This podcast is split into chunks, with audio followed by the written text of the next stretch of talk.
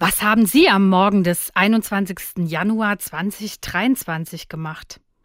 Wahrscheinlich keine Ahnung. Ich weiß noch, was ich gemacht habe. Ich bin in den Fußspuren Unbekannter durch den Neuschnee der Nacht gestapft. Meine Güte, war ich froh über diese Frühaufsteher und Frühaufsteherinnen. Gott sei Dank.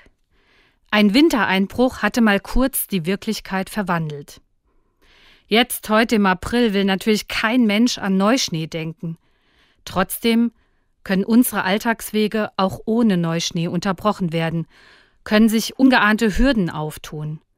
Ein Unfall, eine Diagnose, aber auch ein positiver Schwangerschaftstest, all das kann mein Leben auf den Kopf stellen. Mir tut es gut, dann den Kontakt zu Menschen zu suchen, die in ähnlichen Geschichten drinstecken, die den Weg schon mal gegangen sind, wie die vor mir im Neuschnee. Ja, vielleicht haben Sie recht, wenn Sie jetzt denken, so wie ich fühlt das keiner und keine. Oder das ist doch nicht vergleichbar. Muss es ja auch nicht.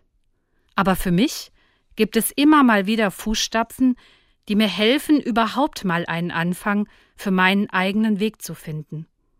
Wenn sich Ihre Lebenslandschaft mal wieder plötzlich völlig verändert und Sie keinen Weg durch neues Land sehen, vielleicht schauen Sie sich auch mal nach Spuren um und finden Hilfe und Rat bei Menschen, die vor ähnlichen Herausforderungen gestanden haben. Kirche und Diakonie sind da gute Adressen. Ich wünsche Ihnen den Mut, auf Spurensuche zu gehen.